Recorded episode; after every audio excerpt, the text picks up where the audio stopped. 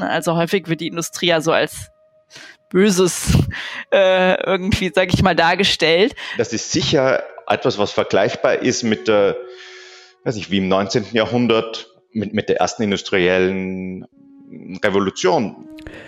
Willkommen zu einer neuen Folge von Folgewirkung. Heute dreht sich bei uns alles um die Industrie, also den Teil unserer Gesellschaft, den wir gerne verteufeln, aber deren Produkte wir gleichzeitig alle tagtäglich konsumieren. Produkte, die aus unserem Leben nicht mehr wegzudenken sind.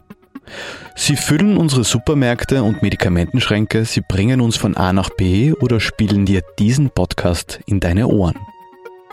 Die Herausforderung, vor der wir aber stehen, ist, dass diese Produkte auch gleichzeitig Unmengen an Emissionen in die Atmosphäre befördern.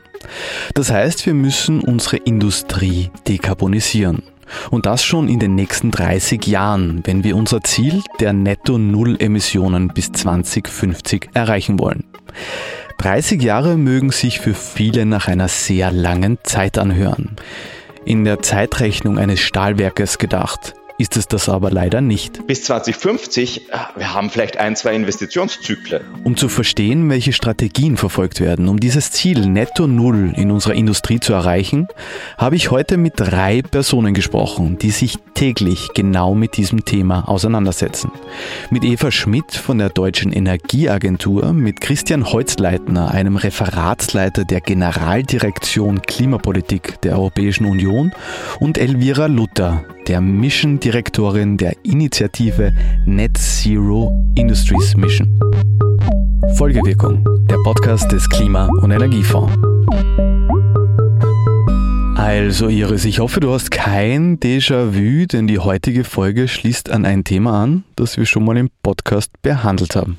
Industrie war schon mal dran mit Folge Nummer 6. Da warst du im Stahlwerk in der Steiermark, oder? Ja, das war auch mein allererster Besuch in einem Stahlwerk überhaupt. Und ich habe mir dort ja ein Projekt angesehen, das hilft im Jahr riesige Mengen an Erdgas einzusparen. Und solche Beispiele sind natürlich wichtig. Nur sie dürfen keinen falschen Eindruck erwecken. Und der wäre? Naja, dass es für die Industrie schon alle technischen Lösungen gibt, um ihre Emissionen zu vermeiden. Denn die Wirklichkeit schaut leider ganz anders aus. Für 50 bis 70 Prozent der Emissionen aus der energieintensiven Industrie gibt es heute am Markt keine verfügbaren Technologien. Das ist Elvira Luther und das, was sie uns da gerade erzählt hat, bringt uns direkt ins Thema. Für bis zu 70 Prozent der Emissionen, die heute in der Industrie erzeugt werden, gibt es noch keine technischen Lösungen, die am Markt gekauft werden können. Für 70 Prozent? 70 Prozent. Okay, das heißt, wir haben eigentlich noch keine Ahnung, wie wir die Emissionen aus der Industrie rauskriegen können. Naja, ganz so dramatisch ist es zum Glück nicht, denn der Nebensatz ist wichtig. Technologien, die am Markt verfügbar sind. Was soll das heißen? Dass es für viele dieser Emissionen schon konkrete Ideen und Konzepte gibt, um sie zu vermeiden. Aber die noch nicht ausprobiert wurden. Also wir tappen dann doch nicht völlig im Dunkeln. Genau, aber von einer Idee bis zur marktreifen Technologie ist es ein langer Weg. Und genau deswegen gibt es jetzt eine Initiative, die sich Net Zero Industry Mission nennt, die diese Entwicklung beschleunigen möchte. Und Elvira Luther ist ihre Mission-Direktorin. Die Net Zero Industry Mission ist eine Gruppe von Ländern, die Forschungsprogramme entwickelt und ausschreibt, damit Unternehmen diese neuen Technologien ausprobieren können. Österreich und Australien leiten diese Initiative. Also sie koordinieren gemeinsam weltweite Projekte, bei denen sich 22 Staaten inklusive China und den USA, also den größten Emissionsproduzenten, beteiligen. Österreich und Australien, also Austria und Australia, also der Verdacht liegt nahe, dass sich dieses Staatenpärchen gefunden hat, um gleich mal im Vorhinein alle Irrtümer auszuschließen. Naja, die Zeit wird zeigen, ob das tatsächlich so ist oder ob vielleicht die ein oder andere Delegation versehentlich in Sinabelskirchen statt Sydney landet. Aber von so billigen Witzen abgesehen hat sich dieses Duo gefunden, da Österreich wie Australien einen extrem hohen Industrialisierungsgrad besitzt, aber beide darauf angewiesen sind, ihre Produkte und Technologien am Weltmarkt zu verkaufen, weil ihr Binnenmarkt einfach zu klein ist. Verstehe. Und wie sieht es dann in der Praxis aus? Also entwickeln dann die Unternehmen in diesen Ländern gemeinsam Technologien? Nicht nur Unternehmen, sondern auch Forschungseinrichtungen. Und die Projekte entstehen aber dabei weltweit. Also zum Beispiel kooperiert dann ein österreichischer Stahlhersteller mit einer Universität in Sydney und mit einem Zementhersteller in Kanada. Und alle Technologien, die aus diesen Projekten entwickelt werden, sollen dann einen Werkzeugkasten zur Dekarbonisierung befüllen. Ein Werkzeugkasten zur Dekarbonisierung. Ja, so nenne ich das. Also so, so ist das, wie ich das verstehe. Denn wenn diese Technologien, die in diesen Projekten entwickelt werden, fertig sind, also sie vom Prototyp zur Marktreife gebracht wurden, hat die Industrie dann quasi einen Baukasten zur Verfügung, auf den sie zurückgreifen kann, um ihre Prozesse umzustellen. Wobei egal ob Hochofen oder Wärmepumpe, der Prozess, diese Dinge zu entwickeln, startet meistens irgendwo in einem Labor auf einem Universitätsgelände. Also die Schritte sind, man hat am Anfang hat man eine Laboranlage, die stehen in, ja, auf der Universität und dann im nächsten Schritt baut man eben Anlagen, die circa in einen Container passen. Wenn es funktioniert, das ist die, die Hoffnung, die wir haben, ähm, dann kann die Industrie in einem nächsten Schritt, also das erste Stahlwerk probiert es aus, vielleicht auch ein zweites. Wenn man zweimal sieht, dass es funktioniert, dann können die anderen mit einem viel geringeren Risiko das einfach sozusagen von der Stange kaufen. Das macht natürlich Sinn, also dass man die Dinge gemeinschaftlich entwickelt und nicht jeder was Eigenes tut, damit man zum Schluss technische Lösungen in so einem Baukasten hat und sie dann von der Stange kaufen kann. Genau, weil im Endeffekt geht es dieser Initiative darum, die Entwicklungsprozesse zu beschleunigen. Und diese Dringlichkeit, ja, die hat auch einen guten Grund, denn die meisten der heutigen Anlagen wurden nach dem Zweiten Weltkrieg gebaut und stehen jetzt am Ende ihrer Lebensdauer. Also müssen rund um 2030 ausgetauscht werden. Naja, und wenn dieser Werkzeugkasten bis 2030 nicht fertig ist, besteht die echte Gefahr, dass wieder in alte Technologien investiert wird. Und die Klimaziele dabei komplett ignoriert werden. Ja, und dazu kommt ja auch noch, dass wir für unsere Energiewende in den nächsten 30 Jahren unzählige Photovoltaikanlagen, Windparks, Wasserkraftwerke, Geothermie- und Biomasseanlagen bauen müssen. Ne, und dafür brauchen wir vor allem eines. Stahl, Beton, Glas und Hightech-Kunststoffe. Das heißt, wenn wir unsere Industrie nicht schleunigst dekarbonisieren, dann werden auch im Zuge der Energiewende sehr viele Emissionen entstehen. Aber gehen wir mal davon aus, dass es glückt, also dass diese Technologien in ungefähr zehn Jahren am Markt verfügbar sind, was Elvira Luther auch gar nicht für unwahrscheinlich hält. Dann beginnt gleich die nächste Challenge, denn viele dieser Tools, die da entwickelt werden, folgen einem gemeinschaftlichen Grundprinzip. Sie ersetzen Kohle, Gas und Öl mit grünem Wasserstoff. Um den aber überhaupt in den nötigen Mengen herstellen zu können, braucht es wiederum Unmengen an erneuerbaren Strom. Damit man versteht, von wie viel mehr Strom wir da sprechen, habe ich ein kleines Beispiel. Alleine um den größten Stahlproduzenten Österreichs zu dekarbonisieren, also die Kohle und das Gas zu ersetzen, braucht es 33 Terawattstunden an zusätzlicher Energie im Jahr. Das sind knapp 30 neue Donaukraftwerke. 30 neue Donaukraftwerke alleine für die Föst. Alleine für die Föst. Wobei Österreich da auch eine Ausnahme darstellt. Denn unsere Industrie und vor allem die Stahlproduktion ist im Verhältnis zu unserer Größe unproportional hoch. Auf EU-Ebene brauchen wir für die Dekarbonisierung der Stahlindustrie nur, unter Anführungszeichen, knapp 15 Prozent mehr Energie. Wobei das dann auch nur die Stahlindustrie ist, oder? Also wir haben da nicht über Zement, über die chemische Industrie ja. und sonstige Industrien gesprochen. Ja. Das heißt aber, dass wir im Worst-Case-Szenario bis 2030 zwar genügend Technologien in diesem Baukasten drinnen haben, aber nicht genügend erneuerbare Energien und erneuerbaren Wasserstoff, um diese Technologien dann einzusetzen. Genau so ist es. Sind wir mal ganz kurz optimistisch. Was wäre denn das Best-Case-Szenario?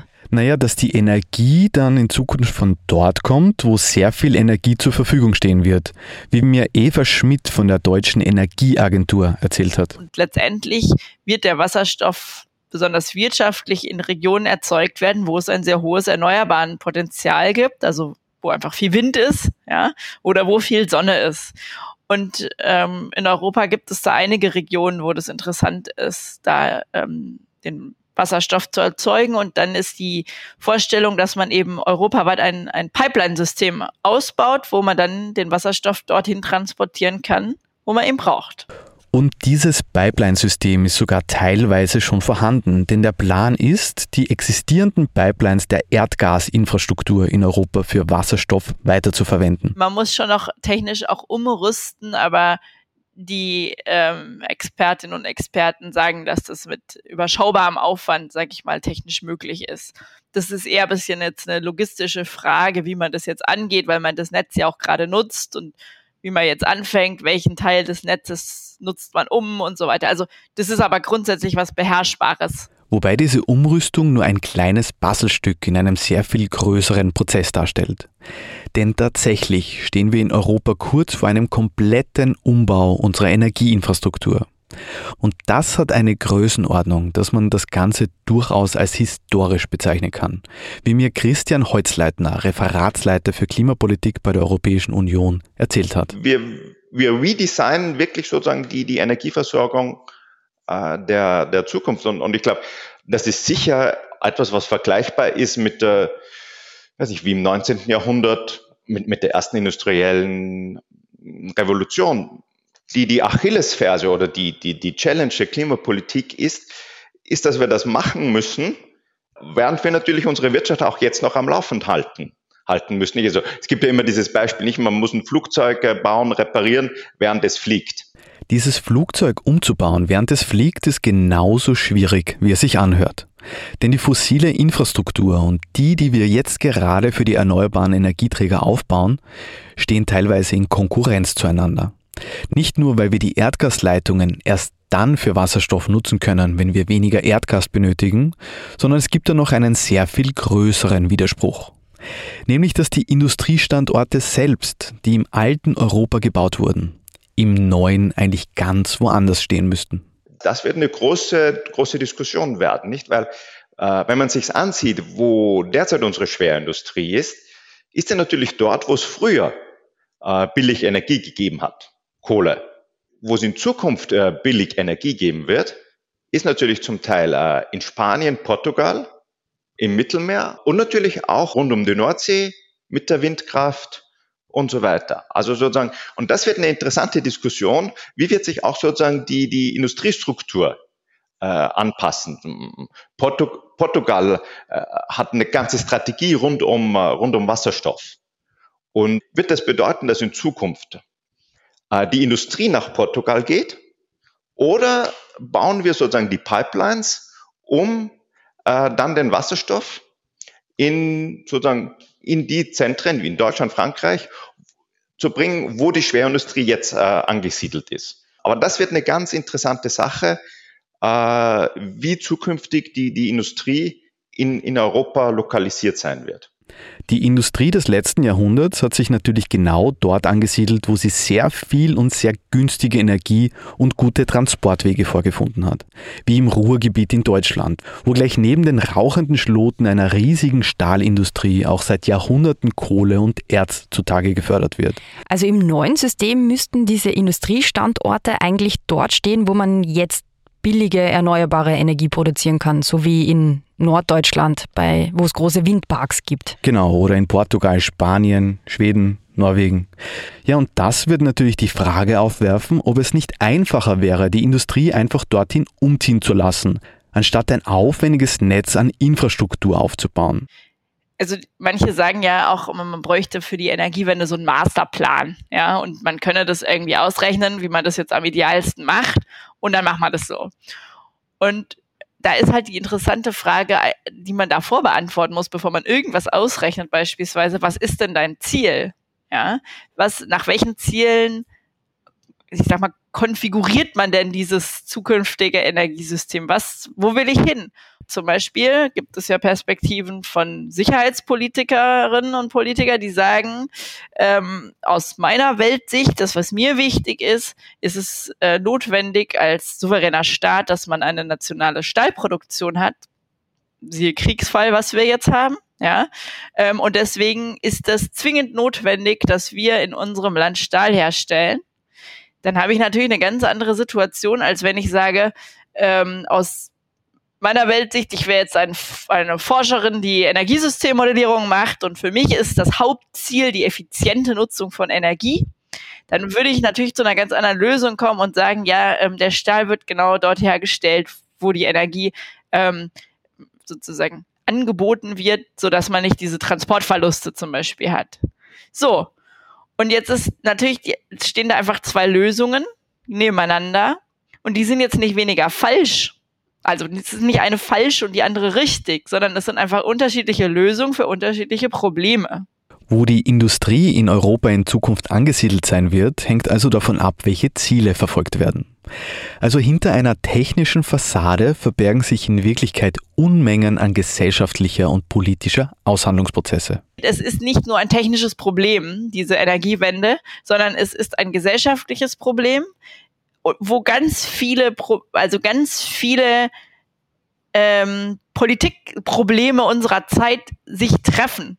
Und die Möglichkeit, das in die eine Richtung oder in die andere Richtung zu machen, die hat ganz viel zur Folge sozusagen. Und es sind Aushandlungsprozesse, die wir brauchen. Politische Aushandlungsprozesse, wo man abwägen muss. Jetzt der eine Weg, der hat jetzt in dem Sinn Vorteile, aber in dem anderen Sinn Nachteile. Und dann muss man sich überlegen, kann man mit diesen Nachteilen leben? Muss man die irgendwie ausgleichen?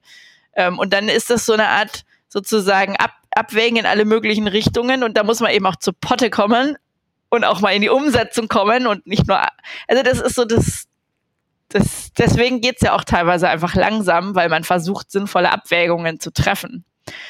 Ja, also es ist ein politischer Prozess. Also wenn wir über die Dekarbonisierung der Industrie sprechen, sprechen wir über sehr viel mehr als über die Industrie.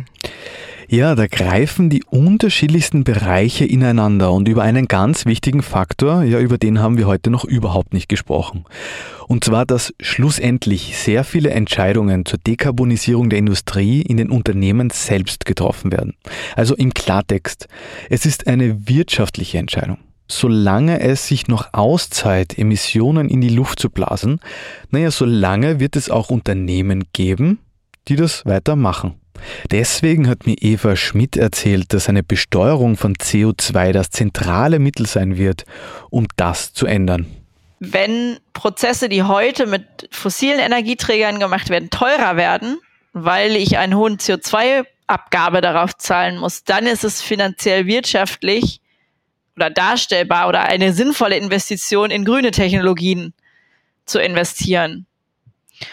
Und wenn diese, ich sag mal, Pönale fehlt, dann entwickelt sich da eben kein großer Eifer, sage ich mal, in diese nachhaltigen Technologien, zu denen eben auch Wasserstoff gehört, zu investieren. Und ich verstehe jetzt den Beweggrund total von ähm, Politikerinnen und Politikern, jetzt den CO2-Preis erstmal nochmal auszusetzen oder zu reduzieren, weil es sonst unzumutbar wird, die Energiepreisrechnung für Haushalte. Aber es hält uns halt auf, auf dem Weg zur Industriedekarbonisierung. Also die Besteuerung von CO2 ist wohl das wichtigste Mittel dann zur Dekarbonisierung. Ja, und das passiert ja auch schon. Also der europäische Emissionshandel, den gibt es ja und der besteuert zurzeit ca. 45 Prozent aller Emissionen, die in der EU entstehen. Und dann gibt es noch elf europäische Länder, die eine eigene CO2-Steuer eingeführt haben. Wobei sich diese Besteuerung in den nächsten Jahren Schritt für Schritt erhöhen muss, damit sie ihren vollen Effekt entfalten kann.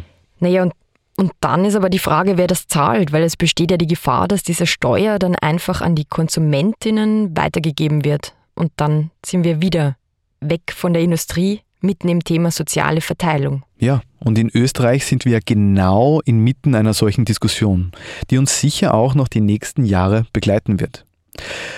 Aber was wir bei dem ganzen Thema der Dekarbonisierung der Industrie natürlich jetzt gesehen haben, ist, dass man für all diese Fragen von Standortdiskussion, Verteidigung, Besteuerung, Infrastruktur, Technologieentwicklung, ja, bis zum Sozialsystem die nationalstaatlichen Grenzen verlassen und einen überstaatlichen Zusammenschluss brauchen, um dieses Projekt wirklich umsetzen zu können. Andi, das klingt schon so nach Schlusswort. Naja, fast. Das allerletzte Wort bekommt Eva Schmidt. Also Europa ist einfach extrem wichtig in all diesen Energiediskussionen. Jeder, der sich auch ein bisschen länger damit beschäftigt, stellt fest, es macht überhaupt gar keinen Sinn, Energiewenden in Europa national zu denken. Das ist so über dermaßen teurer und einfach aus so vielen Aspekten her nicht sinnvoll. Deswegen müssen wir ein starkes Europa haben. Und dann äh, gibt es einfach verschiedene Rollen für verschiedene Länder in Europa. Manche haben eher eine sozusagen Produktionsfunktion, manche sind ähm, so Transitländer eher sozusagen vom Charakter her ähm, und müssen dann irgendwie damit leben, dass dann auch vielleicht mehr Infrastruktur ausgebaut wird, als vor Ort direkt gebraucht wird. Ähm, in anderen Ländern wiederum ähm, sind dann eben Häfen und so weiter und so fort. Und dann muss man eben gemeinsam damit umgehen, die Belastungen auch zu verteilen, also dass die Kosten auch geteilt werden. Da ist ja in Europa schon ganz viel an Strukturen vorhanden, um solche Planungen und auch Investitionsprozesse ähm, fair zu gestalten. Folgewirkung ist der Podcast des österreichischen Klima- und Energiefonds. Der Klima- und Energiefonds unterstützt Ideen, Konzepte und Projekte in den Bereichen Forschung, Entwicklung, Mobilität, Marktdurchdringung und Bewusstseinsbildung. Mehr Informationen auf www.klimafonds.gv.at. Alle Informationen zum Podcast findet ihr auf www.folgewirkung.at. Dieser Podcast wird produziert vom Produktionsbüro Sissi Grant.